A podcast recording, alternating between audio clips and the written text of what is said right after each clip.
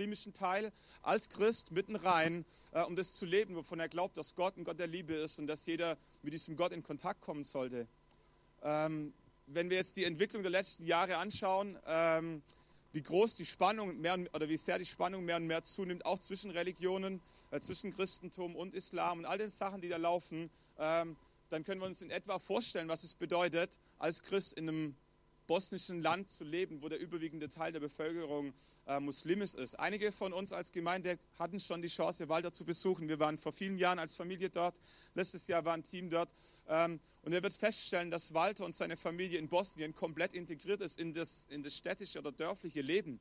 Jeder respektiert ihn, jeder respektiert seine Frau. Die Menschen kommen gerne auf seinen Hof. Äh, er ist Landwirt von Beruf und die Menschen hören ihm zu. Menschen lassen für sich beten, vielleicht selbst wenn sie für einen anderen Gott eigentlich glauben.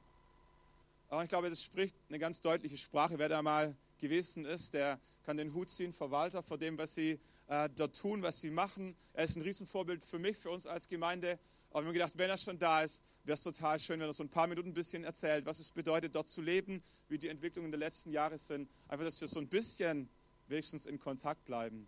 Genau, Walter, bitteschön. Ja, den Hut sind wir von Jesus, nicht von mir. Ihm gehört die Ehre doch. Für mich ist es auch ein großes Vorrecht, dass ich Teil sein darf von unserer Gemeinde hier. Und es freut mich jetzt auch, dass ich so spontan hier reinplatzen darf. Wir sind auf dem Weg auf eine Konferenz am gestern Abend angekommen äh, und fahren jetzt am Nachmittag weiter nach Schwäbisch Gmünd, sind dort für eine Woche und gehen dann wieder zurück nach Bosnien. Ja, äh, ich möchte etwas erzählen, was ich letzten Freitag erlebt habe. Äh, am Freitag habe ich einen Freund besucht und als ich so in eine typische Familiensituation komme, äh, der Vater war sehr aufgebracht und hat sich sehr aufgeregt über seinen Sohn, weil der Sohn scheinbar sehr ungehorsam ist und sehr viel kaputt macht. Moped und Fahrrad und alles Mögliche, was der Vater ihm kauft hat, ist einfach kaputt und so. Und ähm, hat er sehr äh, negativ geredet vor dem Sohn und das in einer schaumorientierten Kultur. Und ich war da mit da drinnen, der Sohn hat sich natürlich geschämt und alles.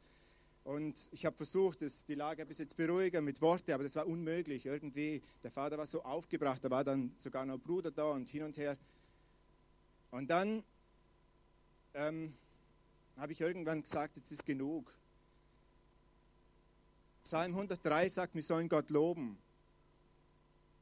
Und dann bin ich rausgegangen und habe meine Gitarre geholt und dann bin ich wieder gekommen und habe dann angefangen, Gott zum Loben in der Familie. Und die waren so berührt. Die Atmosphäre, die hat sich total verändert. Dort, wo vorher Ärger und Zorn war, ist plötzlich so viel Friede gekommen. Und dann ist dann auch die Mutter gekommen und dann ist dann ein Verwandter gekommen und hin und her. Und das war dann wirklich eigentlich eine ganz geniale Situation. Und der Vater hat angefangen, sich sogar bei seinem Sohn zu entschuldigen. Also das war wirklich dann ganz besonders. Und ich habe gemerkt, also ich habe dann zu dem Vater ich dann gesagt, schau, es gibt jeden Tag gibt's Gründe, damit wir uns ärgern, damit wir uns aufregen. Und der Teufel, der sucht es und der provoziert es und der nützt es, damit er sein zerstörerisches Werk machen kann bei uns in unserer Familie. Aber dort, wo Gott angebetet wird, da kommt der andere Geist. Da kommt Friede und Freude und Dankbarkeit. Und das ist es, was unsere Familien brauchen. Und das ist ja das, was, was der hat gespürt. Und was er die Situation hat verändert, wo Gottes Geist ist gekommen. Und wir als Familie, wir sind so schwach. Ich merke das immer wieder. In Bosnien ist so viel Dunkelheit. Da ist so viel Ungerechtigkeit, so viel Korruption, so viel Hass. Und wir als Familie sind eigentlich ein schwaches Licht dort. Jetzt merken wir das noch viel mehr als letztes Jahr ist dann unser Team, äh, die Teamfamilie ist zurückgegangen auf Deutschland und jetzt sind wir eigentlich allein an dem Ort und das merken wir. Wir sind eigentlich ein kleines Licht dort in der großen Dunkelheit. Und wir wünschen uns so sehr und das brauchen wir und das merken wir auch für uns selber. Wir bräuchten wirklich Team, wir bräuchten wirklich Menschen, die uns einfach mit zur, Zeit, zur Seite stehen. Bosnien ist eines von der unerreichtesten Länder in ganz Europa. Und 5 Millionen Leute sind vielleicht 500 Gläubige. Und von den 500 einheimisch Gläubigen sind vielleicht nicht einmal 100, die aus muslimischen Familien Hintergrund kommen, obwohl 50 Prozent der Bevölkerung Muslime sind. Und ich wünsche mir wirklich einfach, dass da noch mehr Licht kommt in das Land. Und dass wirklich, so wie wir das erlebt haben am Freitag, dass wirklich einfach Gott die Situation verändert. Und das kann nur er machen.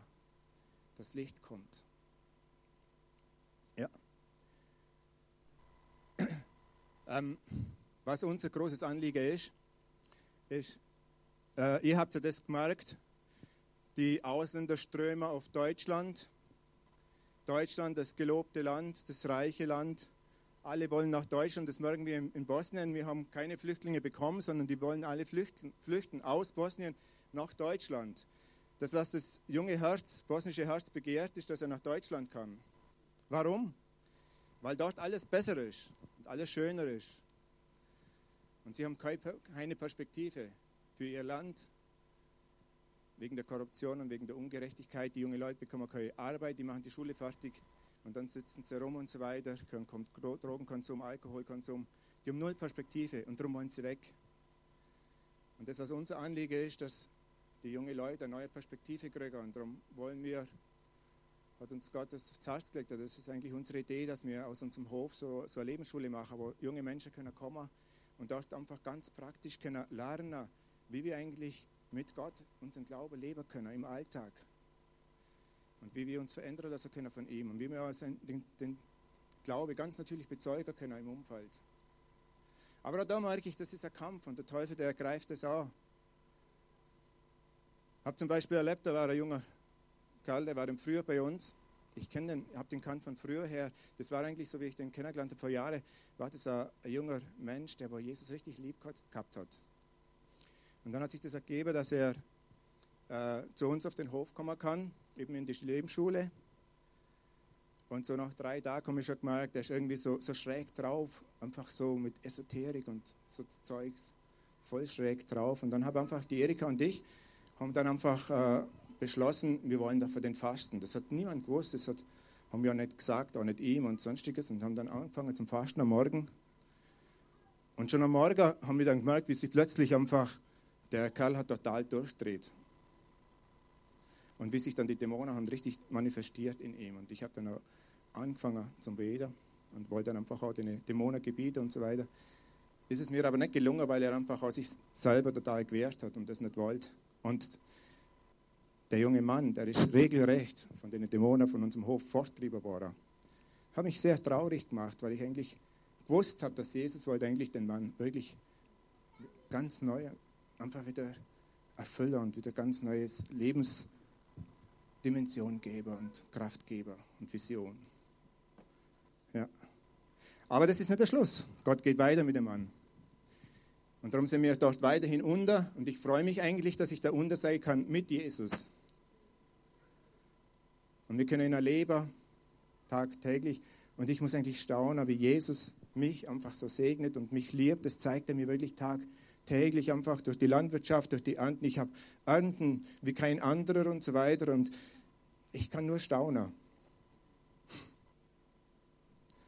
Und da wundere ich mich, warum hat mich eigentlich Jesus so lieb, wo ich eigentlich so wenig für ihn machen kann. Aber so ist er. So ist er. Er will uns beschenken. Und er will unser Leben wirklich reich machen. Und er will auch die Bosnier reich machen. Und darum bin ich euch so dankbar, dass ihr wirklich hinter uns steht. Einfach über die Jahre, das ist so treu. Dass ihr auch betet habt für meinen Rücken und der ist auch wieder gut. Danke ich euch wirklich.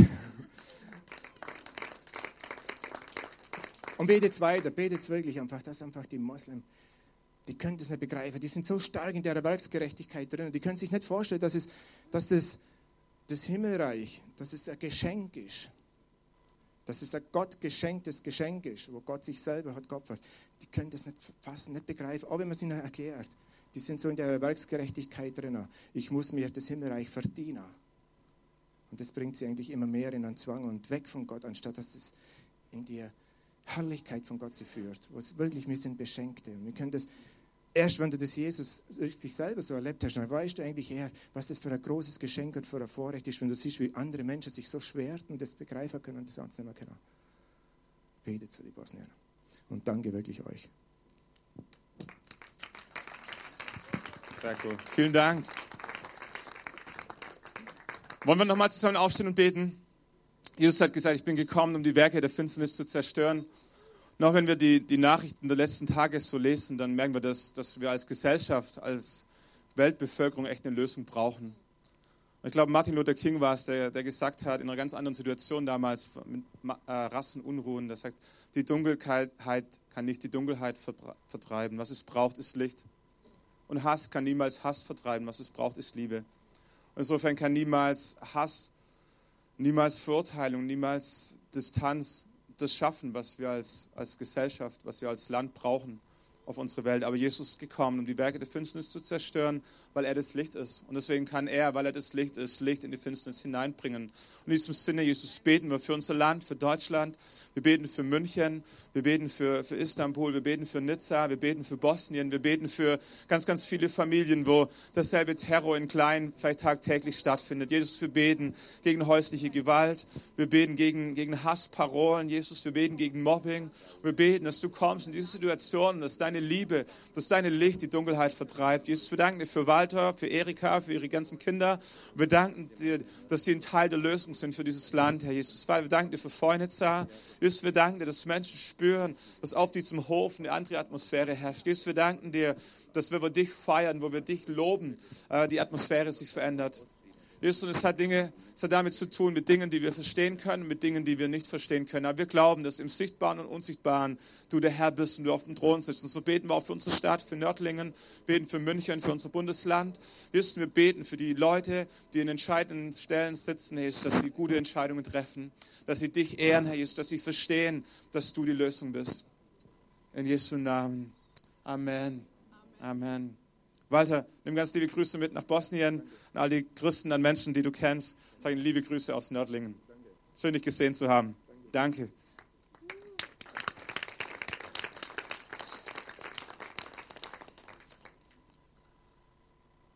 Der eine oder andere von euch weiß vielleicht, dass ich eine Zwillingsschwester habe, schon seit 36 Jahren.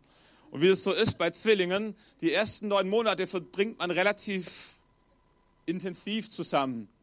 So, äh, man redet vielleicht noch nicht ganz so viel aus, man ist sich doch recht nahe. So, ich kann mich nicht mehr an Einzelheiten erinnern, aber das war, wie ich, wie ich entstanden bin. Ganz, ganz eng, immer in unmittelbarer Nähe, meine Schwester. Die war immer da. Und selbst wo wir geboren sind, wie das bei Zwillingen so ist, äh, haben wir das zusammen erlebt.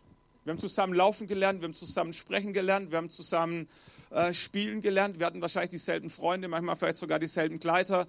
Ähm, wir, wir, haben ganz vieles geteilt. Wir waren zusammen in, im Kindergarten, ich war zusammen in der Grundschule und irgendwie hat es Gott so gefügt, dass wir in etwa denselben Intelligenzquotienten hatten. So waren wir auf derselben Schule. 13 äh, Jahre komplett. Ich war in derselben Klasse mit meiner Schwester. Zeit meines Lebens. Ich kann mich gar nicht anders zu, äh, daran erinnern. Manchmal war es äh, ein Segen, manchmal war es ein Fluch. Konntest nichts machen, was nicht zu Hause mitgeteilt wurde. Manchmal war es auch gut, wenn man jemand fragen konnte, weil man was verpennt hatte im Unterricht. Also es war einfach, wie es war. So, ich bin fortgegangen zum Studieren. Sie hat eine Ausbildung gemacht. Sie hat geheiratet. Ich habe geheiratet. Das müsste ich zählen, aber ich würde vermuten, dass wir uns vielleicht fünfmal im Jahr sehen. Vielleicht sechsmal. Sie hat eine Familie gegründet, drei Kinder. Wir haben drei Kinder. Da sind Schwiegereltern dazugekommen, da sind Schwager und Schwägerinnen dazugekommen, da sind Nichten und Neffen dazugekommen. Familie hat sich komplett verändert. Heute Nachmittag fahren wir zu meinen Eltern, weil mein Vater am Donnerstag Geburtstag hatte und ist eingefallen, ich hatte verrafft, am Donnerstag anzurufen, weil so viel los war. Aber wir hatten einen Termin ausgemacht, wann es denn geschickt wäre, den Geburtstag zu feiern. Ähm, wer noch zu Hause wohnt, für den ist es völlig fremd. Also wenn du zu Hause wohnst, brauchst du keinen Termin ausmachen, um gemeinsam den Geburtstag zu feiern, weil du bist ja da. Aber wenn Familie größer wird, wenn Kinder ausziehen, merken wir, ähm, dass die, wie soll man sagen, Familienstruktur sich komplett verändert. Spätestens in dem Moment, wo Kinder heiraten und Kinder bekommen, ist nichts mehr, wie es mal war. Wo wir frisch verheiratet waren, Katrins Brüder hatten so einen Deal ausgemacht. Die wohnen beide oder alle drei da unten so in Donauwörth. Und ihr Deal war, wenn wir ausziehen, treffen wir uns jeden Sonntag bei der Mama zu Hause, weil wir unsere Beziehung pflegen wollen. Und weil die nicht so weit weg wohnen, haben die das tatsächlich durchgezogen. Ich bin da reingekommen, für mich war das völlig fremd. Ich war dreieinhalb Jahre zu studieren, weg von meiner Familie. Ähm, so, aber wir sind am Anfang relativ oft dahin gefahren, weil das schön war, Familie zu erleben, sie kennenzulernen. Äh, wir haben am Anfang jeden Geburtstag gefeiert, von Schwager, von Schwägerin, von Nichten, von Neffen, jeden, jeden. Es gab keinen Geburtstag, wo die Familie nicht zusammengekommen ist. Aber irgendwann, als die Familienplanung mit dem ersten Kind nicht zu Ende war und das zweite und das dritte kam und es immer mehr wurde und ein halbes Jahr durchgeplant war mit Geburtstagsfeiern deiner Familie, haben wir gesagt, wir müssen irgendwas ändern. Das, was wir früher so wertgeschätzt haben, lässt sich heute nicht mehr leben. Also nicht, weil ich eine eigene Familienkultur leben möchte. Ich stelle fest, unsere Familie funktioniert relativ simpel. Es gibt zwei Erwachsene und drei Kinder.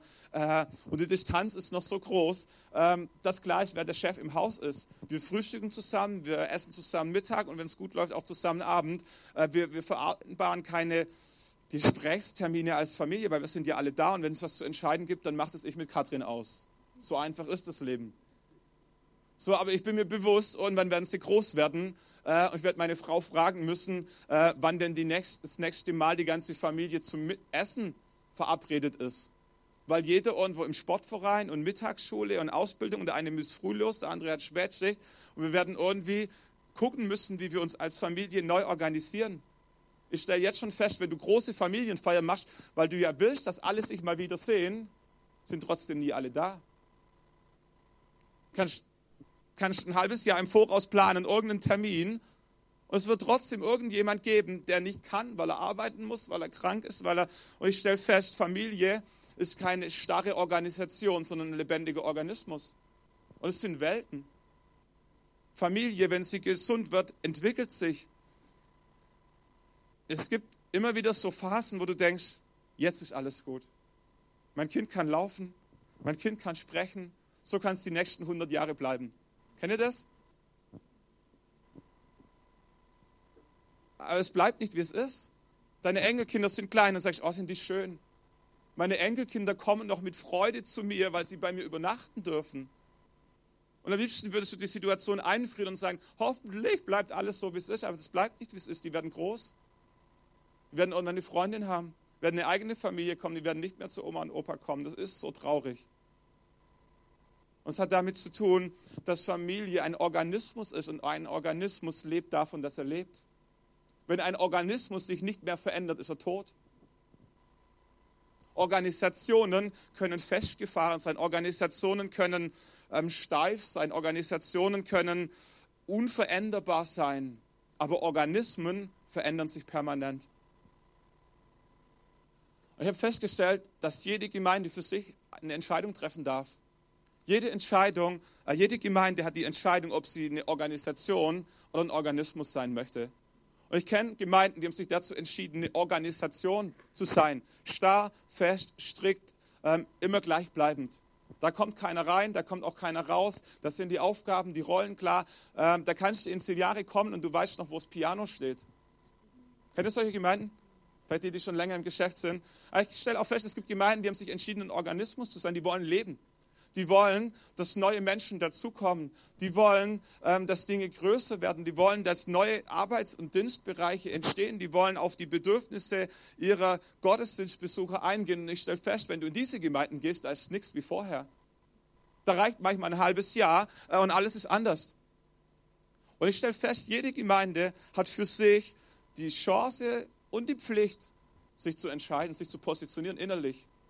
Nicht in der Mitgliederversammlung sein, das wollen wir jetzt sein, aber das sind so diese vielen, vielen, vielen kleinen Entscheidungen, die wir tagtäglich treffen als Gemeinde, jeder für sich, die in der Summe definieren, ob wir als Gemeinde eine Organisation sein wollen oder ob wir als Gemeinde ein Organismus sein wollen. Wenn wir ein Organismus sein wollen, dann sind wir in dem Moment tot, wo sich nichts mehr verändert.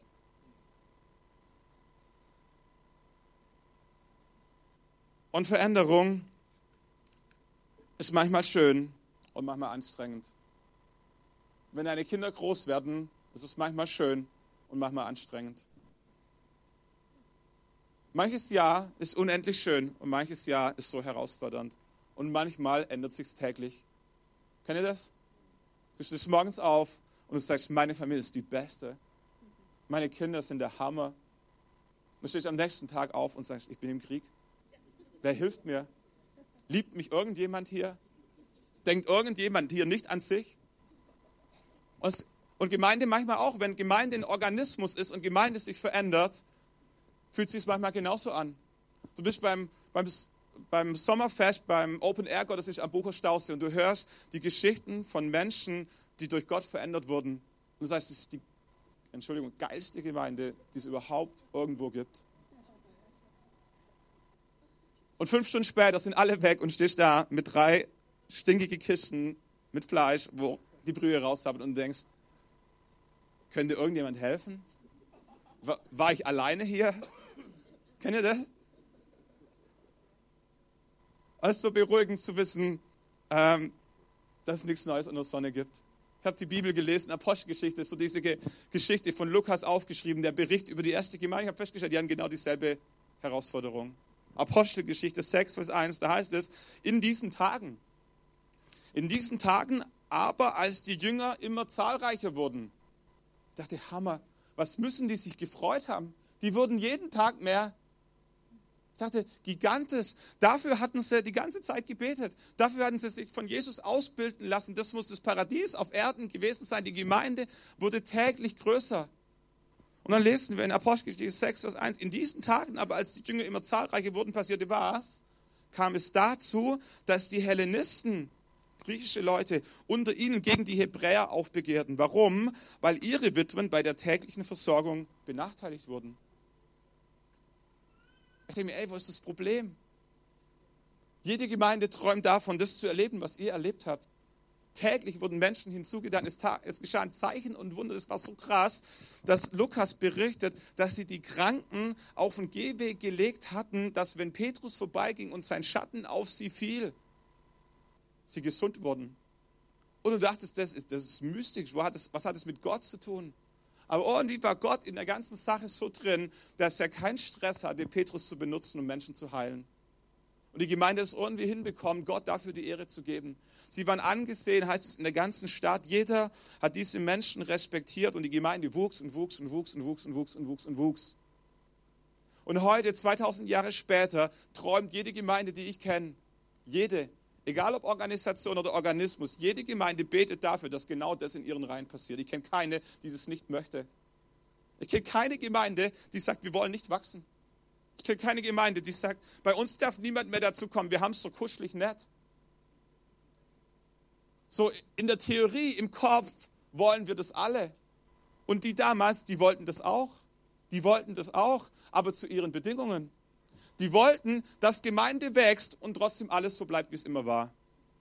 Das ist so die Herausforderung. Du möchtest Kinder bekommen, du möchtest Enkelkinder, aber du möchtest, dass alles so bleibt, wie es war. Was war das schön, wo ich mit Katrin einfach abends um fünf entscheiden konnte, ob wir ins Kino gehen, eine Pizza essen oder einen Spaziergang machen. Und die einzige, die fragen musste, war sie. Heute bräuchte ich zwei Wochen Vorlauf, um einen Babysitter zu organisieren, einen Termin zu finden. Und ja, so, wir wollen alle Kinder, wir wollen, dass sich nichts verändert. Und das ist das Problem von ganz vielen Gemeinden. Wir wollen, dass Gott Menschen hinzutut, dass Menschen Gott erleben, aber wir wollen, dass alles so bleibt, wie es war. Und so kamen die Menschen zu, zu Petrus oder zu der Gemeindeleitung und sagten, Petrus, wir haben ein Problem. Wir haben uns als Gemeinde verändert. Früher, früher war alles gut. Früher hatten wir alles gemeinsam. Wenn einer viel hatte und einer wenig hatte, dann hatten wir es geteilt. Früher, da haben wir uns täglich getroffen in den Häusern, manchmal hier, manchmal dort im Tempel. Früher, da wart ihr immer da. Ihr habt gepredigt, ihr habt gebetet, wir konnten mit euch sprechen. Früher war alles besser. Früher war Gemeinde so schön. Und heute ist alles so, so anders. Wo wir früher einfach füreinander da waren, haben wir heute Dienste installiert. Dienste für die Witwen, aber wer braucht schon Dienste? Ich brauche keinen Dienst, ich brauche jemanden, der für meine. Versteht ihr? Das heißt, wir wollen unsere Gemeinde wieder zurück. Früher war alles so nett, aber heute, ihr wollt, ihr wollt nur noch evangelisieren. Ihr wollt immer noch größer, noch größer, noch größer, noch mehr Menschen, noch mehr Menschen, noch mehr, noch mehr Wunder, noch mehr Wunder, noch mehr Wunder. Ich brauche nicht noch mehr Wunder, ist alles schön. Ich brauche jemanden, der für die Witwen da ist. Können wir wieder alles zurückdrehen? Kennt ihr das? Was die Menschen der damaligen Gemeinde erlebt haben, ist, dass Größe alles verändert. Größe verändert alles. Wenn Familie größer wird, bleibt nichts mehr, wie es war. Wenn Gemeinde größer wird, bleibt nichts mehr, wie es war. Und es hat nichts damit zu tun, dass Menschen böse, böse werden. Meine Eltern sind heute noch so lieb wie früher. Meine Zwillingsschwester ist heute noch genauso nett wie damals. Aber die Situation, das Setting, die Größe äh, hat sich komplett verändert. Für all diejenigen, die ein bisschen so, so mathematisch denken, einfach mal zu, zu spüren, was sich in einer Gruppe verändert, wenn, wenn Menschen dazukommen, das ist unglaublich. Kannst du für deine Familie anwenden, kannst du für deine Firma anwenden, kannst du für deinen Sportverein anwenden, kannst du aber auch auf unsere Gemeinde übertragen. Wenn, wenn Magda, steh mal auf. Ähm, wenn, wenn ich und Magda die einzigen zwei Personen sind, die zu der Gruppe gehören, dann haben wir genau zwei Gesprächslinien. Entweder erzählt Magda mir etwas oder ich erzähle ihr etwas zwei Gesprächslinien. Ganz einfach. Wenn jetzt Josua noch dazu kommt, auch einmal bitte aufstehen, ähm, dann wird es ein bisschen komplexer, aber nicht viel. So, ich kann mit Josua reden, er kann mit mir reden und er kann mit Magda reden und Magda mit ihm. Haben wir in der Summe 2 plus 2 plus 2, 6. Auch keine große Übung. Wenn jetzt der Ricardo dazu kommt, stehen wir auf, dann sind wir zu viert und sind immer noch eine ganz kleine, überschaubare Gruppe. Aber auf einmal stellen wir fest, zu den sechs Gesprächslinien, die wir schon hatten, kommen nochmal sechs dazu.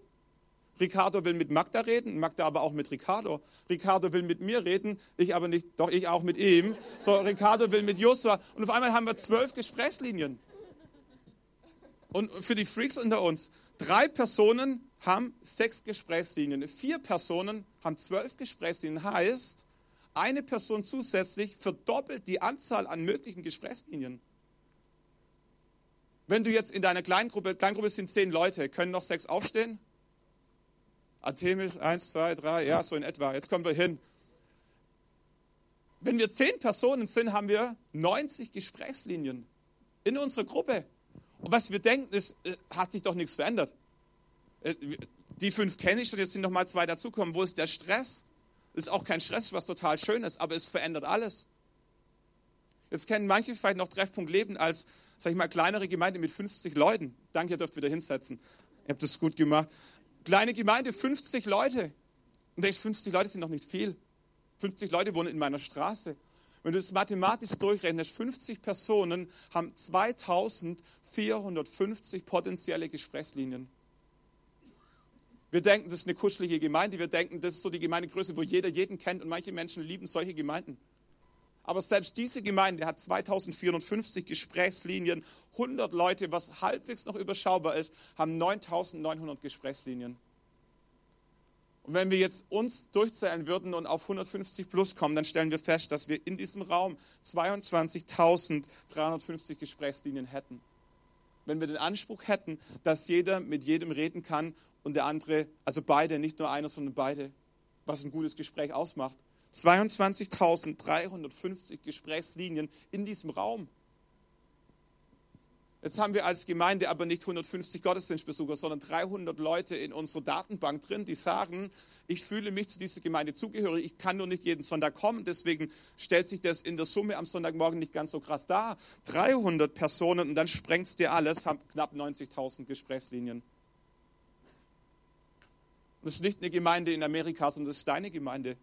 Das ist die Gemeinde, in der du jeden Sonntag kommst und von der du dir wünschen würdest, dass alles noch so wie früher war. Diese Gemeinde hat 90.000 Gesprächslinien. Und wir verstehen vielleicht so ein bisschen, ähm, was uns, vor allem die wir länger schon dabei sind, so ein bisschen schmerzt. Dass wir uns auf der einen Seite total freuen über jedes neue Gesicht, über jeden Menschen, der Gott erlebt. Und auf der anderen Seite uns wünschen würden, dass sich nichts verändert dass wir nach dem Gottesdienst mit unserem Freund reden können, dass wir nach dem Gottesdienst jemand haben, der uns zuhört, dass wir uns am Nachmittag spontan zum Grillen treffen können und wir merken, diese Gemeinde, die gab es einmal, diese Gemeinde gibt es nicht mehr und diese Gemeinde wird es nie mehr geben. Wenn deine Kinder mal aus dem Haus sind und deine Kinder heiraten, dann gibt es diese Familie, die du so sehr lieben gelernt hast, die gibt es nicht mehr. Es sei denn, du möchtest, dass deine Kinder der Reihe nach sich scheiden lassen und wieder zurückziehen, aber das wäre auch eine Katastrophe. Und ich war noch nicht in der Phase, ähm, aber ich kann nachvollziehen, dass da als Papa und Mama ein bisschen was in einem stirbt. Ich habe mir lange Zeit überlegt, wie sich mein, mein, jüngster Bruder ist sechs Jahre jünger und irgendwann kam die Phase, wo wir äh, von einer sechsköpfigen Familie die drei Großen ausgezogen sind. Ich habe mich manchmal gefragt, ähm, wie fühlt sich so ein Frühstück für meinen kleinen Bruder an, der noch nicht geheiratet hat? Für mich war das cool. Ich hatte auf einmal zwei Familien. Meine eigene, also meine neue Familie und meine ursprüngliche Familie. Für mich war das grandios. Für meinen Bruder, der hatte keine neue Familie, der hat nur seine eigene verloren. Und dasselbe Muster entdecken wir in Gemeinde auch. Wir entdecken Menschen, die sagen, Hammer, schon wieder einen neuen Freund kennengelernt. Hammer, jetzt war ich am Sonntag, jetzt kenne ich noch mal jemanden mehr. Ich bin in einer Kleingruppe, die ist so gigantisch, das ist so schön. Ich habe eine neue Familie gefunden. Und in derselben Gemeinde sitzen Leute, äh, die sagen, ich habe eine Familie verloren. Mein Freund ist in einer anderen Kleingruppe, aber ich kann da nicht, weil ich arbeiten muss. Und was wir uns dann wünschen, sind diese Familientreffen, wo wieder alle zusammenkommen, stimmt's? Und das machen wir dann einmal im Jahr, aber selbst das, also ich mache mir keine Illusionen, wenn wir heute bei meinen Eltern sind, da, da wuseln Pi mal Daumen zehn Kinder rum. Mach dir keine Illusionen, dass es ruhige Momente gibt, wo du einfach mal mit deinem Bruder sprichst. Das ist anders, das ist nicht mehr so, wie es früher war. Nicht, weil mein Bruder mich nicht mag und ich ihn nicht mehr mag, sondern einfach, weil die Familie größer geworden ist. Ich weiß, dass mein Bruder irgendwie ein drittes Baby bekommen hat vor ein paar Wochen, aber ich habe keine Ahnung, wie das Kleine heißt. Ich weiß noch nicht mal, ob es ein Junge oder ein Mädchen ist. Ich hoffe, ich entdecke es an der Kleidung.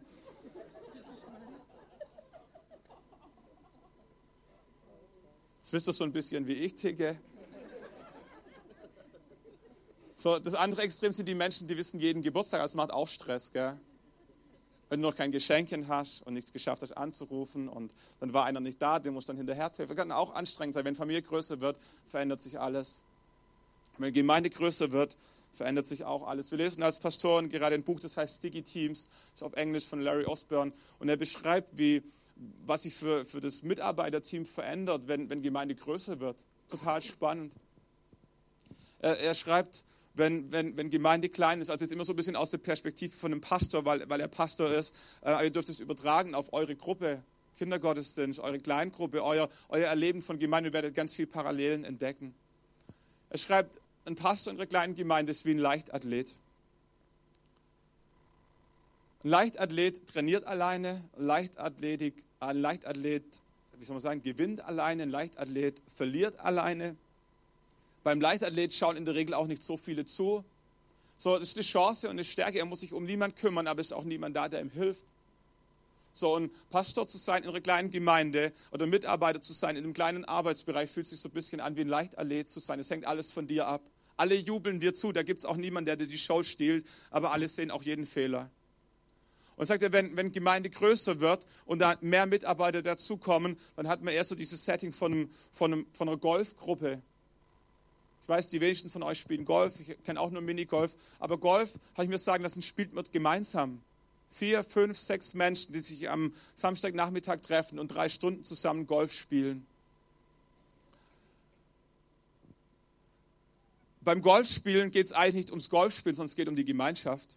Beim Golfspielen ist auch nicht schlimm, wenn der eine ein paar Schläge mehr braucht wie der andere. Da können gute und schlechte gemeinsam zusammenspielen. Funktioniert ganz gut. Beim Golfspielen geht es auch nicht nur ums Golfspielen, sondern um danach noch Gemeinschaft zu haben. Und weil Golf Golf ist, tut man eigentlich nur fünf, sechs Mal schlagen und die andere Zeit tut man spazieren gehen. Golf ist ein Gemeinschaftserlebnis. Und er sagt, kleine Gemeinde, kleines Mitarbeiterteam fühlt sich an, wie gemeinsam Golf zu spielen. Man kennt sich, ähm, man isst zusammen, man lacht zusammen, man weint zusammen, man entscheidet alles gemeinsam. Da gibt es keine Superstars, sondern wir sind alle ein Team, alle auf einer Ebene. Und dann kommt irgendwann die Gruppe, wird größer, fünf, ja, dann sieben, acht, neun bis zwölf Leute. Und er sagt, auf einmal funktioniert dieses Golf-Gruppensyndrom nicht mehr. Er sagt, es fühlt sich eher an wie Basketball. Basketball sind immer fünf Leute auf dem Feld, aber es gehören zehn, elf, zwölf Leute zu einer Mannschaft dazu. Basketball ähm, ist immer noch ein Team. Du bist im selben Verein, du trainierst zusammen, du fährst mit dem selben Bus zum Spiel, du bist in derselben Umkleidekabine, du weißt, wie es dem anderen geht, aber Basketball ähm, hat auch schon Rollenspieler. Da gibt es den Superstar, der kriegt immer den Wurf, wenn es knapp wird. Da gibt es den Superstar, der ist auch immer derjenige, der in der Zeitung ist. Und dann gibt es Ersatzspieler, die kommen nur rein, wenn der Superstar eine Pause braucht sind aber trotzdem im selben Team. Man gewinnt zusammen, man verliert zusammen, aber man bekommt nicht mehr dieselbe Aufmerksamkeit. Es hat auch nicht jeder dieselben Stärken. Der eine ist ein guter Defensivspieler und der andere ist ein guter Freiwurf, äh, Dreipunktschütze. Oder alle braucht es. Es braucht nicht nur einen, es braucht alle, aber Gruppendynamik verändert sich. Und das ist das, was wir in Gemeinde auch erleben. Wenn, wenn Gruppen größer werden, ähm, gehört man immer noch zusammen. Aber man kann nicht mehr alles gemeinsam entscheiden. Da gibt es einen Trainer, der legt Dinge fest und ist dann eine Aufgabe, eine bestimmte Rolle auf, auszuüben. Das ist nicht so einfach, weil früher haben wir doch alles gemeinsam entschieden. Früher waren wir doch auf einer Ebene. Wieso muss jetzt auf einmal der der Superstar sein und der andere nicht? Wieso muss ich nur, nur helfen und der da vorne stehen am Mikrofon? Und einmal Rollen und Beziehungen verändern sich. Und Larry Osborne sagte, wenn es dann noch eine Nummer größer wird, dann fühlt es sich an wie Football, American Football. Beim American Football sind wie beim deutschen Fußball auch nur elf Spieler auf dem Feld, aber ein American Football Team besteht aus 50 plus Spielern. Im American Football gibt es Offense, also Angriff und Abwehr, Defense. Ähm, die stehen nie, die stehen nie im Leben gemeinsam auf dem Spielfeld, aber stehen im selben Team. Wenn die Offense spielt, ist die Defense draußen, regeneriert sich, macht taktische Besprechungen und dann wechseln sie das Team komplett. Im American Football gibt es spezielle Teams für Kickoff äh, und für Spezialaufgaben. Ähm, die trainieren nochmal anders. Die haben auch alle eine andere Statur. Wenn du die Jungs anschaust, da gibt es kleine, wendige, schnelle und dann gibt es Kolosse, wo du denkst, kann der überhaupt laufen? Und die alle spielen im selben Team. Aber wenn jetzt der, der Kräftige denkt, er, er würde auch mal gern links außen spielen, wird es nicht funktionieren. Wenn, wenn der eine sagt, wieso darf immer derselbe Quarterback spielen, ich würde auch gern mal den Ball werfen, wird nicht funktionieren. So, jeder ist wichtig, jeder gehört zum Team, man gewinnt gemeinsam, man verliert gemeinsam, aber man kennt sich nicht mehr. Und jetzt sind wir als Pastoren, sag ich mal, nur, nur vier Zwei kommen noch dazu, jetzt mit Heidenheim und mit Aalen sind wir sechs Pastoren und wir merken, das Spiel verändert sich auf Pastorenebene so ein bisschen vom Golfteam äh, zum, zum Basketballteam und wir überlegen uns, wer ist der Ersatzspieler und wer hat welche Rolle und wer hat welche Stärke und können wir uns alle noch genauso lieb haben wie zuvor und all diese Fragen. Wenn wir jetzt aber die Gesamtgemeinde anschauen, dann stellen wir fest, dass wir schon lange Football spielen. Aber im Herzen am liebsten noch Golf spielen würden, stimmt's? Das ist das, was wir, was wir lieb gewonnen haben, Golf spielen. Aber wenn wir uns umschauen, dann entdecken wir, dass das Kindergottesdienst-Team, während wir hier Gottesdienst feiern, da draußen einen grandiosen Job macht und du nicht mal weißt, wer da draußen ist. Wenn wir nachher rausgehen, haben die schon wieder aufgeräumt und du hast keine Ahnung, wer dein, wer dein Kind ähm, nicht nur betreut hat, sondern wer deinem Kind von Gott erzählt hat. Da stehen Leute am Welcome-Team, am Infopoint, äh, die haben nicht mit dem Lobpreisteam zusammen trainiert. Die haben sich auch nicht abgesprochen, ob sie gerne an dem Sonntag draußen begrüßen würden, wo der andere hier Bass spielt oder ob es an einem anderen Sonntag. Wir merken, wir haben verschiedene Teams, verschiedene Aufgaben. Wir kennen uns, wir spielen im selben Team. Ähm, wir wissen nicht mehr, wie es jedem geht. Nicht alle mit allen. Wir merken, Gemeinschaft verändert sich auf ein bestimmtes Team, auf eine bestimmte Kleingruppe, auf eine Jugendgruppe, auf ein Gebetsteam. Wir merken, Gemeinschaft findet nach wie vor statt, wie ich mit meiner Familie eine tolle Gemeinschaft habe aber nicht mehr mit meinen Geschwistern. Mein Onkel, weiß ich gar nicht mehr, weil ich den das letzte Mal gesehen habe. Wir merken, Größe verändert alles. Und das ist das, was die damals in der Apostelgeschichte festgestellt haben. Eine größere Gemeinde, das müssen wir verstehen, eine größere Gemeinde ist nicht nur eine größere Version einer kleinen Gemeinde. Ich sage es nochmal, eine größere Gemeinde, eine große Gemeinde ist nicht eine größere Version einer kleinen Gemeinde, es ist eine komplett andere Liga. Eine Großfamilie ist nicht eine größere Version von einer Kleinfamilie, es ist eine komplett andere Geschichte. Wer, wer mal in einer Familie war mit fünf, sechs oder sieben Kindern, der weiß, dass Familie mit sieben Kindern komplett anders abläuft wie bei Einzelkindern. Das ist auch Familie, aber es fühlt sich komplett anders an. Die sind genauso geliebt, sind genauso wertgeschätzt, sie haben genauso Papa und Mama. Aber Familienablauf, was, wann, wie passiert, wer welche Verantwortung, komplett anders. Entscheidungsfindungen komplett anders, Kommunikation komplett anders, es sind Welten. Und eine große Gemeinde ist mehr als eine größere Version einer kleinen Gemeinde, ist eine komplett andere Geschichte. Und das ist das, was sie damals in der Apostelgeschichte gemerkt haben. Und sie haben sich beschwert, äh, sind da hingegangen und haben gesagt, irgendwas stimmt hier nicht. Irgendwas läuft schief.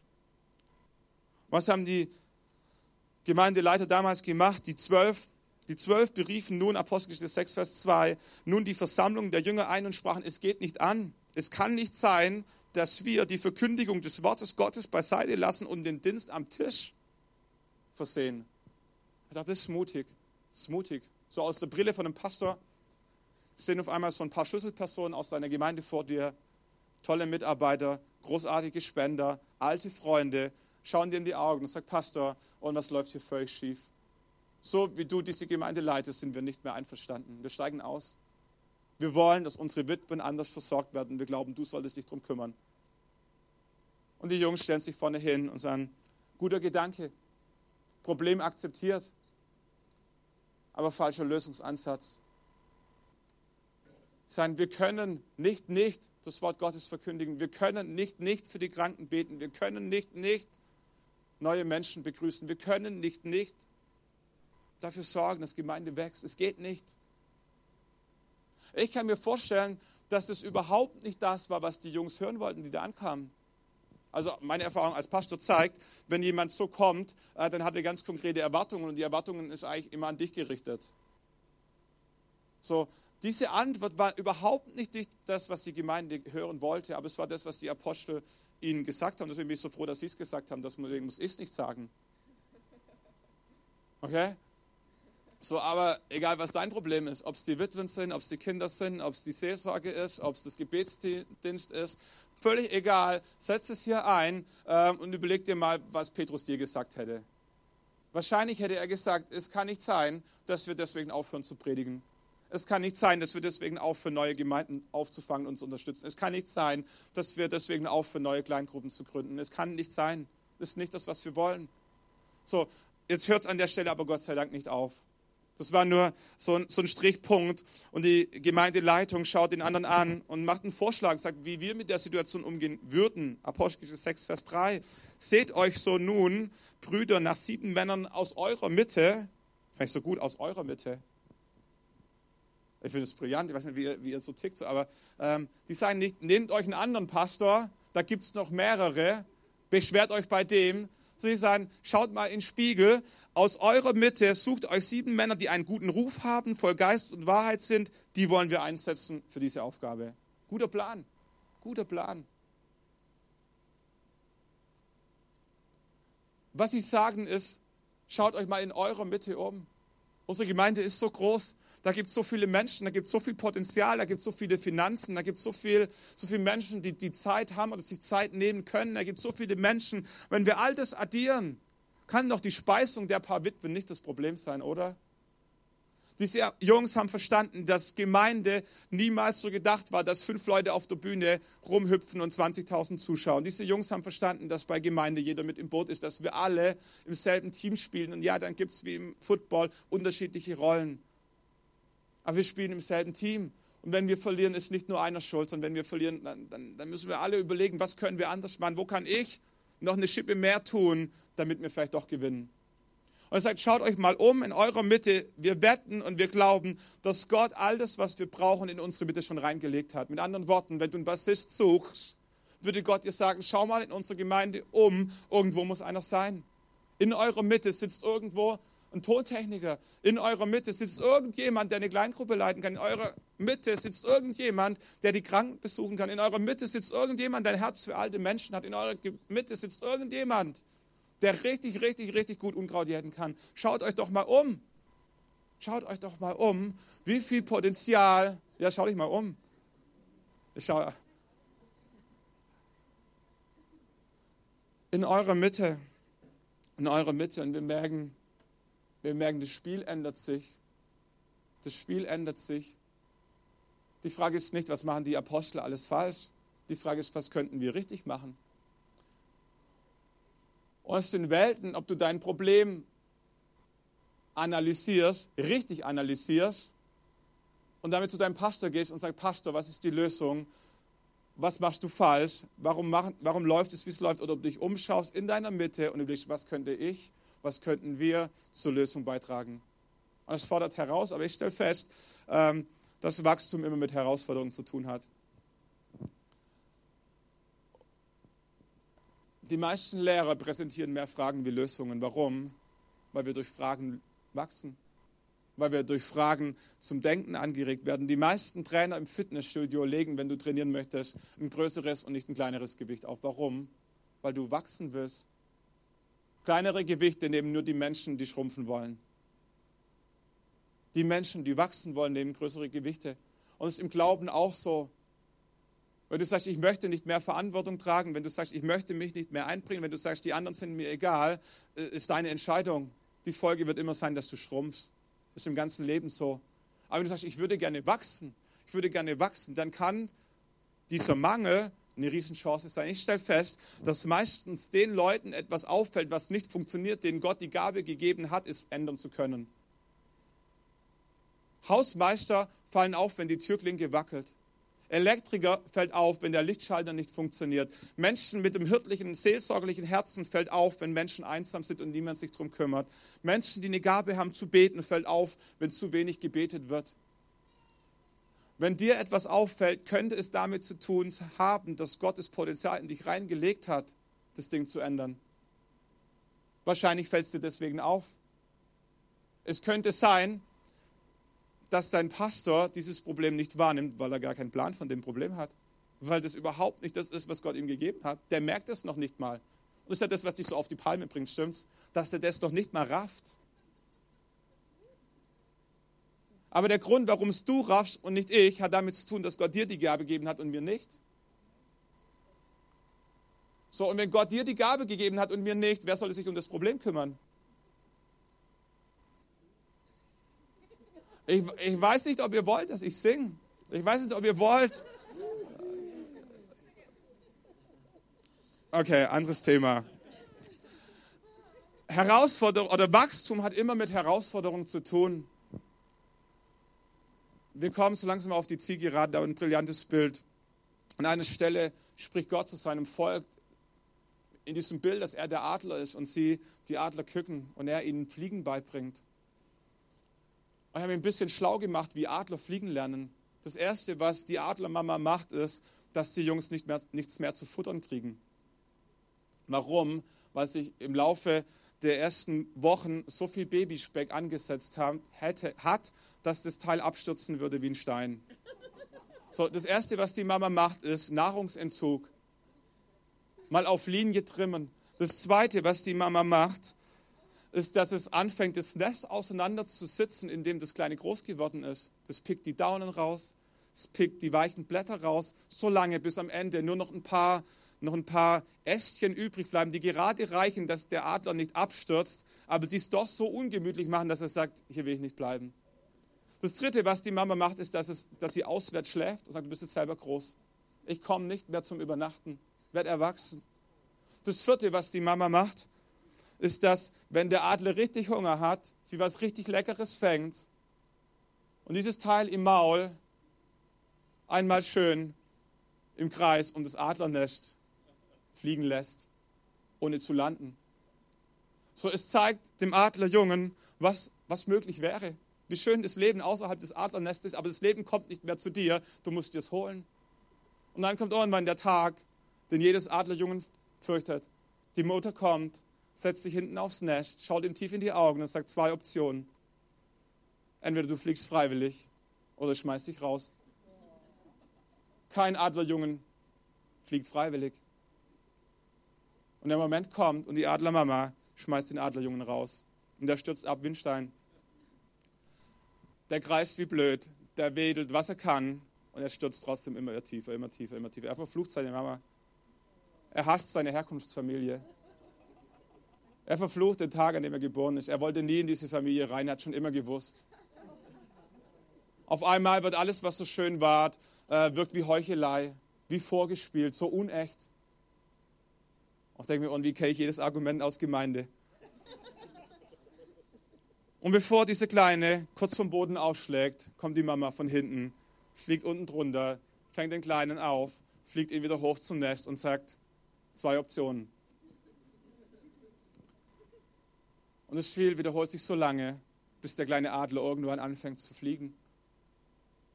Und ich kenne keinen Adler, der fliegen gelernt hat, der sagt, ich möchte nicht mehr fliegen können. Versteht ihr den Gedanke? Jeder Adler, der fliegen kann, ist dankbar, dass er fliegen kann. Keiner, keiner möchte wieder zurück. Aber kein Adler möchte fliegen lernen. Das ist unser Problem. Ich kenne keinen Christ, der für einen Kranken gebetet hat und der wurde gesund, der sagt, das mache ich nie mehr. Ich kenne viele Christen, die nicht bereit sind, ins Gebetsteam zu gehen, obwohl sie angefragt werden. Ich kenne keinen Lobpreiser, der hier vorne steht und erlebt, wie Gottes Gegenwart Herzen verändert, der sagt, ich habe keinen Bock mehr auf Probe. Ich kenne viele Lobpreiser, die gute Musiker, Musiker wären, aber die nicht bereit sind, drei Stunden in der Woche zu opfern, um zu üben. Sondern was ich feststelle, ist, der Moment, fliegen zu lernen, ist nie gut. Kein Adler wacht morgens auf und sagt, was für ein grandioser Tag, um fliegen zu lernen. Mama, schmeiß mich mal raus.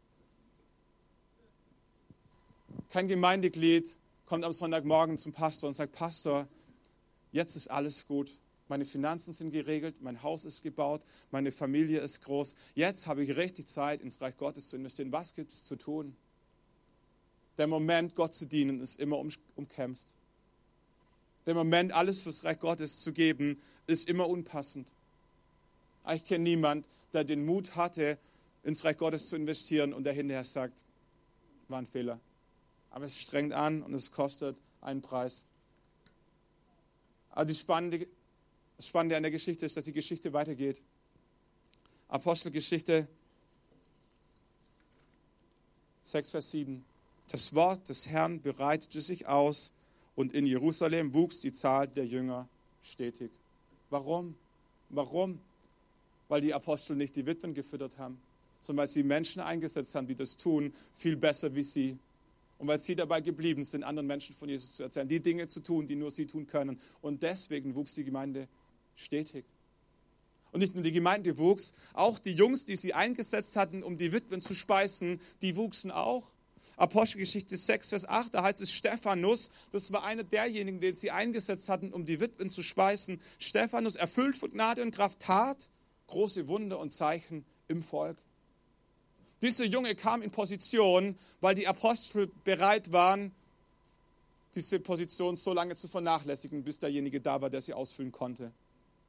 Dieser Mut zur Lücke der Apostel hat Raum geschaffen für Stephanus in seine Berufung reinzukommen. Philippus, Kapitel 8, Vers 5. Philippus ging hinab in die Hauptstadt Samaria und verkündete den Leuten dort in Christus. Und jetzt kommt, sie kamen in Scharen. Sie kamen in Scharen und folgten aufmerksam den Ausführungen des Philippus und sie stimmten ihm zu, als sie seine Worte hörte und die Zeichen sahen, die er tat. Wie kam Philippus zu seinem Job? Weil die Apostel den Mut hatten, die Gemeinde von Kopf zu stoßen und sagen, wir werden die Witwen nicht speisen. Egal wer es tut, wir nicht. Wir glauben, dass Gott Menschen in eurer Mitte hat, die genau das tun können. Und wenn wir es machen, werden wir diesen Menschen ihre Berufung wegnehmen. Die werden Ohren wie Unkraut jäten, obwohl sie für was ganz, ganz anderes bestimmt werden. Und deswegen, deswegen widerstehen wir euch. Deswegen tun wir diesen Job nicht, damit die tun können, die dazu berufen sind, weil wir glauben, dass Gott in eurer Mitte all das reingelegt hat, was ihr braucht.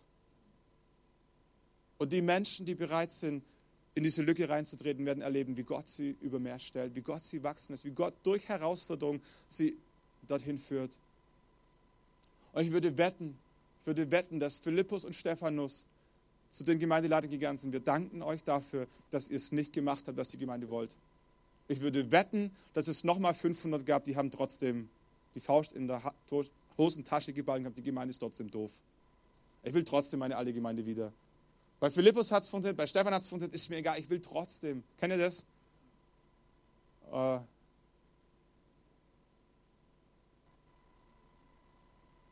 wenn ich in eure Herzen schauen könnte. Ha, das wäre so spannend. Es tatsächlich so, die Grundentscheidung jeder Gemeinde ist die, wollen wir Organisation sein oder Organismus. Wir als Treffpunkt Leben haben, wir uns, haben uns entschieden, Organismus sein zu wollen. Das bedeutet, dass permanent irgendwas sich verändert. Das bedeutet, dass Zweige, die früher gut waren, abgeschnitten werden, damit neue kommen können. Das bedeutet, dass Gemeinde nie mehr so sein wird, wie sie vor einem halben Jahr war. Es hat vor fünf Jahren gegolten, es hat vor zwei Jahren gegolten, es gilt heute, es wird in fünf Jahren wieder so sein. Gemeinde, die nicht wächst, die sich nicht verändert, ist tot. Und wir haben uns entschieden, diesen Preis zu bezahlen, wohl wissen, dass nicht alle glücklich sind. Aber weil wir glauben, dass Gott so viel Potenzial in unsere Mitte reingelegt hat, dass es ein Fehler wäre, wenn die Pastoren alles machen würden. Und an so vielen Stellen erleben wir, wie Menschen Verantwortung übernehmen, enorm wachsen in ihrer Berufung, ähm, weil ihnen eine Chance dazu gelassen wurde. Aber ich bin mir bewusst, dass es ganz viele von euch einen Preis kostet, dass Gemeinde wächst. Ich bin mir bewusst, dass vielen von euch Gemeinde vom halben Jahr angenehmer war als heute.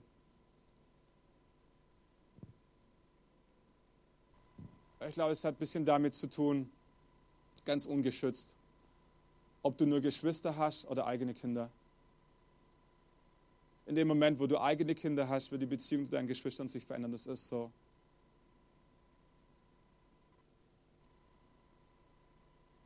Und wenn du im Gottesdienst drin sitzt und sagst, die Predigen, die vor fünf Jahren so gut waren, sind auf einmal so oberflächlich geworden, dann kann es sein, dass du überfüttert wurdest.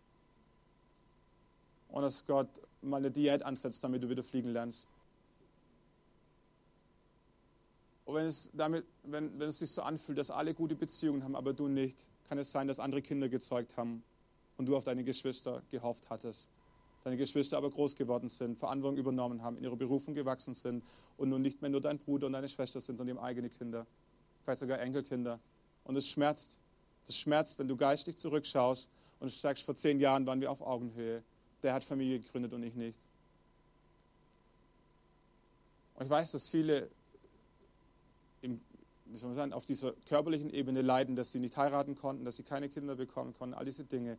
Das Gute ist, im Geistlichen kannst du immer Kinder kriegen. Es gibt kein Alter, wo es zu spät ist, geistlich Kinder zu bekommen. Und wenn du irgendwo die Abfahrt verpasst hast, vor fünf Jahren, vor zehn Jahren, es ist nie zu spät, wieder neu aufzusatteln. Das waren jetzt so ein paar Gedanken für die, die vielleicht schon länger dabei waren. Ich will dich herausfordern. Der Punkt ist, ähm, wenn du deine Rolle nicht einnimmst, werden irgendwann Kinder und Enkelkinder rumrennen, die haben keinen Papa und keinen Opa und keinen Opa, weil du ausgestiegen bist. Und viele Christen werden groß und fragen sich in fünf Jahren, wenn sie eigene Kinder haben, wer ist eigentlich mein geistlicher Vater? Und sie entdecken, da ist kein geistlicher Vater. Warum? Weil der potenzielle geistliche Vater irgendwann ausgestiegen ist. Er sagt, ich habe keinen Bock auf Kinder. Das ist so schade. Und ich sehe, wie viel Potenzial drinsteckt, wenn Gemeinde sich gesund entwickelt. Wenn Väter Kinder kriegen, wenn Kinder Enkelkinder kriegen und Väter Opas werden. Das ist so schön.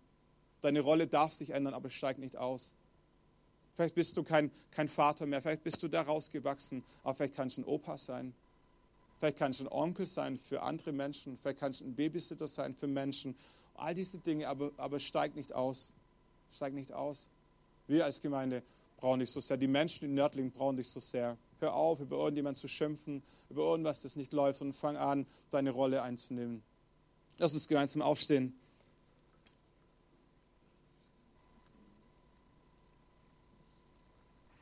Jesus, wir danken dir, dass du gut bist. Jesus, wir glauben, dass du noch richtig gute Zeiten vor uns hast. Und wir beten, dass du jetzt durch die Reihen gehst und dass du in Herzen hineinsprichst, neue Berufung zu leben. Zu bejahen, dass Gemeinde sich verändern darf. Sich zu freuen, dass neue Menschen dazukommen. Sich neu auf den Weg zu machen und die Rolle zu finden. Und werden wir das Lied, das nächste Lied singen, lade dich ein, Gott eine Antwort zu geben was du ihm schon immer mal sagen wolltest. Und dann, dann hör auf ihn, was er dir sagt. Hör nicht auf das, was dein Pastor oder irgendjemand sagt. Hör auf das, was Gott in deine Situation reinspricht. Gott weiß, wie es dir geht. Gott kennt deine Geschichte. Gott kennt dein Herz. Gott liebt dich. Und Gott sieht Riesenpotenzial in dir. So hör auf das, was Gott sagt. Jesus, wir laden dich ein, in Herzen zu sprechen. In Jesu Namen.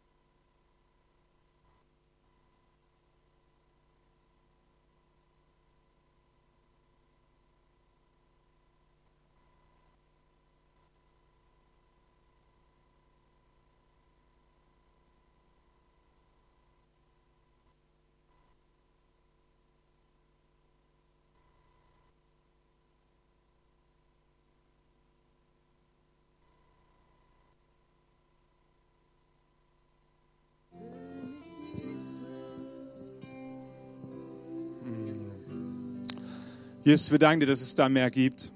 Jesus, wir danken dir, dass bei dir immer mehr ist, als wir brauchen. Jesus, wir danken dir, dass du uns mit durch jede einzelne Phase nimmst. Weil wir danken, dass du Tränen abwirst und wir danken dir, dass Tränen sich in Freudestrahlen verwandeln werden. Jesus, wir beten, dass wir, dass wir als Gemeinde wachsen und gleichzeitig auch kleiner werden. Jesus, wir beten, dass wir größer und kleiner gleichzeitig werden, dass wir mehr Gottesdienstbesucher und, und trotzdem kleinere Gruppen, wo Menschen Gemeinschaft erleben. Jesus, wir glauben, dass wir eine große Gemeinde sein kann und trotzdem eine gute Gemeinde. Jesus, wir glauben, dass wir eine große Gemeinde und trotzdem eine liebevolle Gemeinde sein kann. Jesus, wir glauben, dass man eine große Gemeinde sein kann und trotzdem herzliche Gemeinschaft untereinander pflegen. Jesus, wir wollen nicht das eine noch das andere, sondern wir wollen beides.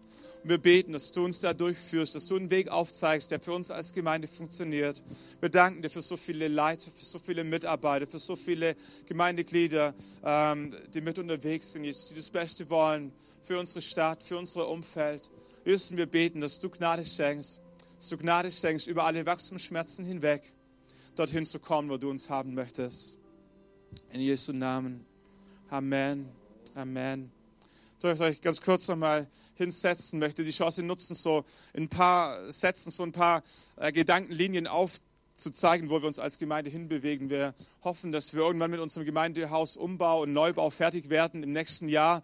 Ähm, schon heute zeichnet sich ab, wenn wir wieder zurückgehen ins neue Gemeindehaus, dass wir zwei Gottesdienste ähm, feiern werden, jeden Sonntag. Die Tendenz geht momentan auf zweimal morgens. Uhrzeiten sind noch offen, auch alles andere ist in Bewegung. Aber das ist so das, was uns beschäftigt, wo wir jetzt schon vorplanen wollen. Ähm, nächste Woche fängt Paula Friesen als Musikpastor in Aalen an, was uns riesig freut. Am 1. September fängt Manuel Hinzen in Heidenheim an, da die Gemeinde abgestimmt ist, die bei uns mit andocken möchte in unserem Netzwerk. Er der Mann vor Ort sein wird. Und so ist ganz, ganz vieles in Bewegung. Ich, ich träume so in ganz stillen ähm, und sagst nur euch von, von Schwäbisch Gmünd, eine fantastische Stadt, viele, viele tausend Menschen, die richtig aufblüht durch die Landesgartenschau. Oh, ich denke mir, was wäre das schön, wenn wir von Nördlingen Aalen noch einen Sprung weiter schaffen könnten nach Schwäbisch Gmünd. Also da beten wir für einen Leiter, für irgendjemanden, der das auf dem Herzen hat. Ähm, andere Leute träumen von einer Gemeinde in Bobfingen oder sonst wo. Äh, wir fragen uns, ob der Name Treffpunkt Leben für immer bleiben kann oder ob auch das sich ändern muss, ob wir als gemeinsames Netzwerk einen gemeinsamen Namen brauchen. Viele Fragen noch nicht alle Antworten, aber da sind wir auf dem Weg und ich bin so dankbar, dass so viele von euch damit auf dem Weg sind. Ich weiß, dass mit mir auch nicht immer leicht ist. Ähm, ich bin unendlich dankbar für jeden von euch, der es mit mir aushält. Manche schon seit zwölf Jahren. Ähm, wir haben immer, immer tolle Leiter gehabt, tolle Mitarbeiter in jeder Phase. Es gab immer Wechsel. Ähm, wird wahrscheinlich auch so bleiben, aber wir sind unendlich dankbar auch für die Schultern derer, auf denen wir stehen. Und das muss uns gleich auch bewusst sein, wenn wir heute hier uns im Kino treffen, dann deswegen, weil Menschen oder Generationen vor uns Gemeinde gebaut haben, wo wir vielleicht noch gar nicht hier waren, noch gar nicht das auf dem Schirm hatten. Ähm, und es ist ein Riesengeschenk, es ist ein Riesengeschenk, als Familie Wurzeln zu haben. Wenn ihr mit weißen Kindern sprecht, eines der großen Fragen ist die, dass sie keine Wurzeln haben. Wenn ihr mit Menschen sprecht, die in unterschiedlichen Ländern aufgewachsen sind, eine ihrer Herausforderungen ist, dass sie keine Wurzeln haben. Wir als Gemeinde dürfen Wurzeln haben, weil viele Generationen vor uns Verantwortung übernommen haben. Ähm, viele Ältesten haben, oder als Älteste, viele Leiter haben Verantwortung übernommen im Gemeindeleitungsteam. Was großartig war in der jeweiligen Phase, hat Gott uns immer die richtigen Leute geschenkt. Und jetzt steht wieder insofern ein Umbruch an, dass wir im Herbst dann eine neue Gemeinde, ein neues Gemeindeleitungsteam wählen wollen oder auch müssen, so von unseren Vorschriften. Und wir euch gerne mit einbeziehen wollten, welche Personen, welche Männer, welche Frauen ihr seht, ähm, die da drin sein sollten. Äh, unser Traum ist, dass wir Menschen finden und wir glauben, es sind in unserer Mitte, äh, die nicht nur 150 verwalten können, Gottesdienstbesucher, sondern die 350 denken können und 500 träumen können. So in diese Richtung. Ähm, wir suchen Menschen, die die schon vorher aktiv waren. Wir glauben, dass wenn Gott Berufung schenkt, äh, dass die sich nicht an einem Amt festmachen, sondern wir suchen Menschen, die das schon lange gelebt haben, Verantwortung zu tragen für diese Gemeinde, die wir einsetzen wollen für diesen Dienst offiziell. Was wir nicht glauben, ist, dass Menschen, die sich nie eingesetzt haben, auf einmal das ändern werden, nur weil wir sie in den Rang reinheben. So, wir suchen Menschen, ähm, die euch aufgefallen sind.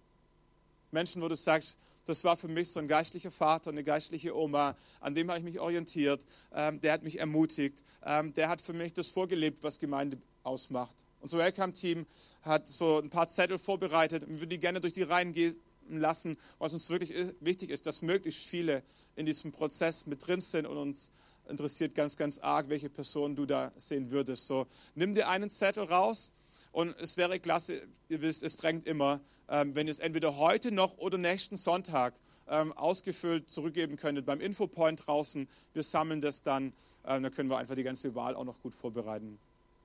So, wisst ihr in etwa, wo die Reise hingeht? Unser Gemeindehaus entwickelt sich Stück für Stück. Dachgeschoss ist schon richtig weit, Untergeschoss ist schon richtig weit. Jetzt entsteht der Treppenhausturm. Wir haben extra mit der Stadt geregelt, dass sie den Kreisverkehr jetzt aufmachen, dass sie auch dran vorbeifahren können, weil wir merken, zum Helfen reicht es nicht jedem, aber vielleicht schafft es wenigstens vorbeizufahren. So. Nimm nicht den Samstag, dann kann es sein, dass du mithelfen musst, aber wenn du mal unter der Woche vorbeikommst, da kannst du, wenn du schöne Kleider anziehst, ähm, reinkommen, ohne dass du zur Arbeit verdonnert wirst. Einfach alles mal anschauen. Wir sind im Büro als Pastoren, äh, sind greifbar. Genau. Jetzt habe ich viel gesprochen. Ich hoffe, ihr konntet das ein bisschen so einen Herzschlag mitnehmen. Richard sagt noch das, was sonst wichtig ist. Danke, Richard. Ja, danke, Stefan. Ich kann bestätigen, es hat sich einiges verändert in der Gemeinde. Ich bin vor rund oder ziemlich genau 20 Jahren dazugekommen und die Gemeinde hat jetzt zum Glück ein ganz oder einfach ein ganz anderes Gesicht. Das freut mich. Ich habe manche Entwicklungen nicht äh, so gleich positiv gesehen. Äh, die letzten vergangenen Jahren, Jahre der Stefan war nicht immer einfach. Aber so im Nachhinein habe ich zumindest gelernt, äh, dass es einfach, es ist ein Privileg der Jugend, dass sie neue Wege geht. Ja? Und und äh, das Wenigste, was hilft, das sind so Rufer in der Wüste, wo äh, Unglück prophezeiert, wo äh, Gefahren heraufbeschwört, wo düstere Bilder malt. Das, äh, ich war bestimmt einer von den Rufen, Rufen in der Wüste, wo manches äh, kritisch gesehen hat. Äh, also wenn ich nochmal als Rufer in der Wüste auftrete, ja, dann äh, im positiven Sinn. Dann möchte die Jugend zurufen, jawohl, machet ganz neue Wege. Und wenn es schief geht, ist es schlimm. Wenn es schief geht, dann stehen wir zusammen und dann gehen wir halt nochmal fünf Schritte zurück und dann aber wieder mindestens zehn Schritte nach vorn. Ja, macht zu und ich bin stolz auf der Stefan, ich bin stolz auf, auf das, was die letzten, die letzten Jahre geschehen ist. Danke, Stefan, danke, dass du nicht auf die Rufer in der Wüste gehört hast, sondern auf der Hand. Und das wünsche ich mir, dass man einfach auf Jesus horcht und Jesus will, Wachstum. Jesus will auch, dass alle Menschen gerettet werden. Und in es sind Stadt noch viele, wo gerettet werden müssen. Und äh, da ist auch die Zahl 350, 500 etwas zu klein gegriffen. Im Anschluss an den Gottesdienst findet noch ein kleiner Kurs statt, 4.0. Da geht es um die Gaben. Also wenn jetzt sich einer noch nicht einordnen kann, welche Gaben er in sich trägt, der kann nachher da bleiben, der kriegt da äh, ein bisschen Input. Dann für die Aschbesucher haben wir ja eine gute Nachricht. Äh, Aschbesucher können sich am Infopoint draußen beim Eingang melden, da kriegen sie einen Gutschein und können sich an der Theke äh, einen Kaffee holen oder sonst irgendein Erfrischungsgetränk. Dann ganz wichtig, äh, die Opferkörbe laufen durch. Gott liebt den fröhlichen Geber, also legt nur so viel ein, wie es wirklich von, von Herzen kann, äh, wie es von Herzen kommt. Ja, nur so viel einlegen, wie es wirklich von Herzen kommt. Aber ich weiß aus Erfahrung, dass Gott segnet, dass das, was man einlegt, dass es wirklich äh, ja, vielfältig zurückkommt. Gut, dann kann ich bloß noch für den nächsten Sonntag einladen. Nächster Sonntag wieder hier im Kino, äh, beginnt 10 Uhr und predigt nächsten, nächste Woche predigt dann der Manuel. So, dann möchte ich noch um, zum Abschluss für uns zusammen beten. Äh, wer kann, der darf jetzt aufstehen. Ja, hab Dank, Vater im Himmel, dass du uns segnest dass du gute Gedanken über uns hast, dass du ein liebender, gnädiger, barmherziger Gott bist, dass du Fehler verzeihst, dass du uns an den Herz ziehst, dass du liebende Hände hast, dass du ein Gott bist, wo redet, wo sich mitteilt, wo ein herzliches Erbarmen hat für uns. Hab Dank, dass du uns segnest für die kommende Woche, dass du uns begleitest und dass du der Gott bist, wo alle Kraft und Macht der Welt hat und dass mit dir in unserem Rücken hat. Amen.